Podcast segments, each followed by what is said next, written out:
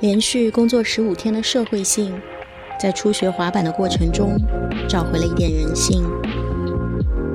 酸痛、磕磕绊绊，害怕和克服害怕，远离屏幕、人群和交流，有了独自戴耳机练习和悄悄摔倒的时间。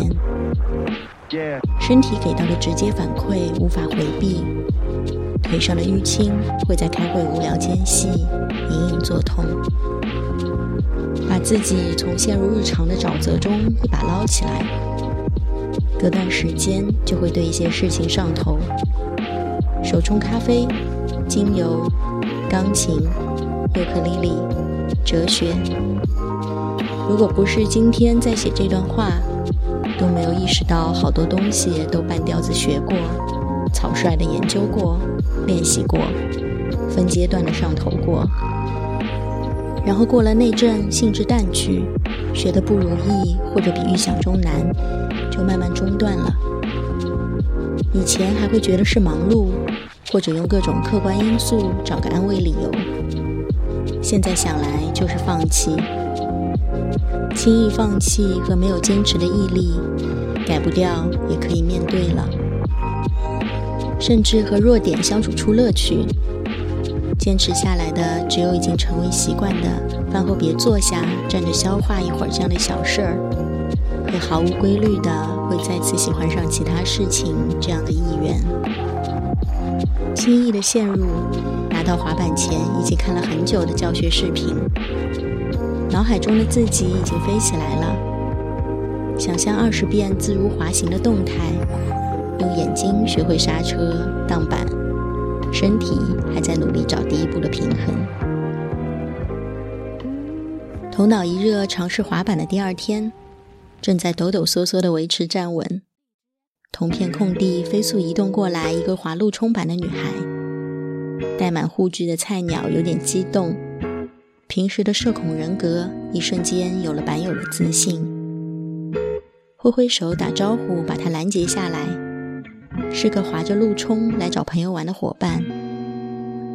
朋友还在楼上加班，就绕着广场自己刷圈圈。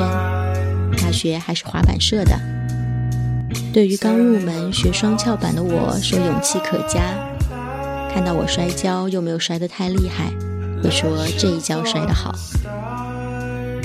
这些小小的时刻，都会把我从日常熟悉、舒适的语境中拉出来，听一下其他人类的表达和思考方式。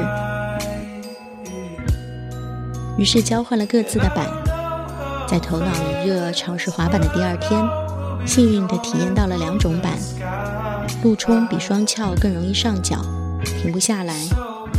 最后变成我在他的路冲板上找到自信。他在我的双翘板上找到回忆，一起玩了一小时。女孩的朋友结束工作来找她，加上微信，是个儿子已经上小学的滑板女孩呀。心里在恐惧摔出去，磨合摔出去，克服恐惧的过程中，把害怕的边界缓慢撑大一点。明明没有移动几米。心脏却像跑步一样强烈跳动，大汗淋漓。集中精神的练习，偶遇同样爱好的伙伴，运动完回家拉开冰箱喝罐气泡水，快乐的情绪也同步冒泡。再冲个热水澡，热气冲刷酸痛的腿和不知道为什么会酸痛的胳膊，身体疲惫又兴致高昂。如果听脱口秀是及时感受当下的多巴胺奖励，那第一次尝试滑板，也体验到传说中缓慢释放的内啡肽的流动了。轻易放弃，成为下一次再轻松喜欢上的底气。期待之后还会对什么上头和中邪？那就下一个五分钟文化时间，再见。